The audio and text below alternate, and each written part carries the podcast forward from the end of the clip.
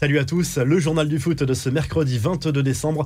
Dimitri Payet voulait visiblement régler ses comptes avec Jean-Michel Aulas, le meneur de jeu de l'OM, victime d'un jet de projectile le 21 novembre dernier lors du match entre Lyon et Marseille au Groupama Stadium avait publié, on s'en souvient, cette tribune dans le journal Le Monde la semaine dernière pour pousser un gros coup de gueule contre ce type d'incident. Et eh bien le réunionnais voulait, selon l'équipe, aller beaucoup plus loin visiblement dans cet entretien. Il voulait dénoncer directement Jean-Michel Olas, mais il s'est finalement rétracté. Olas voulait, on le rappelle, reprendre cette rencontre contre l'avis de quasiment tout le monde.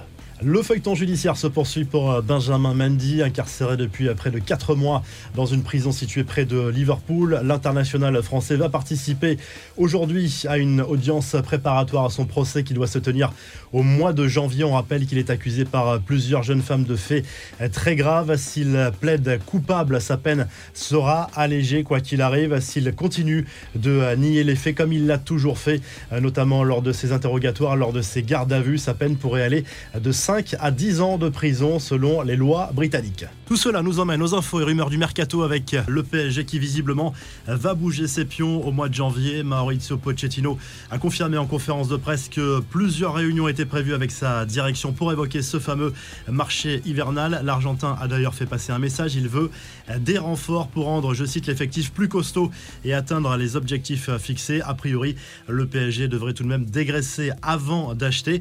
Anthony Martial, lui, se verrait bien du côté euh, du FC Séville. L'attaquant français veut quitter Manchester United pour gagner du temps de jeu. Cela se fera sans doute sous la forme d'un prêt avec ou sans option d'achat. En plus du club andalou, le Barça et la Juve sont également intéressés par l'international français. Les infos en bref, direction à La Liga avec ce coup de sang de Jules Koundé, le défenseur français qui a été exclu après avoir perdu ses nerfs et envoyé le ballon en plein visage de Jordi Alba après un échange houleux entre les deux hommes au classement.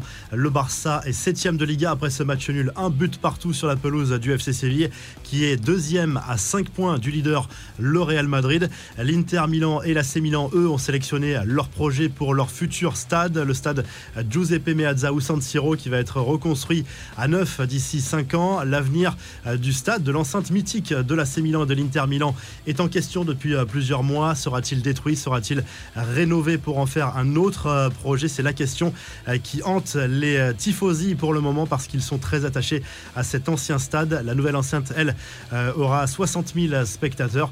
On file en Allemagne où la cinquième vague du Covid est particulièrement virulente. La prochaine journée de Bundesliga se jouera à huis clos. Les prochaines pourraient également se jouer spectateurs. Ça sera à l'avis du gouvernement allemand lors des prochaines semaines en fonction de l'évolution de la situation épidémique, bien sûr. Et puis Neymar quitte Twitch pour signer un contrat d'exclusivité avec la plateforme de streaming de Facebook. Jusqu'ici, l'attaquant du PSG diffusait régulièrement ses parties de jeux vidéo sur Twitch devant plusieurs milliers de spectateurs à chaque fois. La revue de presse avec le journal L'équipe qui revient sur la première partie de saison compliquée, mitigée on va dire de l'Olympique de Marseille avec des points positifs à retenir notamment ce mercato estival plutôt réussi dans l'ensemble. Ses résultats en Ligue 1 plutôt positifs euh, là aussi, mais des choses négatives également, notamment à la situation de Steve Mandanda, des incidents euh, dans les stades ou encore cette élimination euh, précoce en Ligue Europa. Marseille qui reçoit Reims ce mercredi soir en Ligue 1. Du côté du journal AS en Espagne, on se penche surtout sur ce match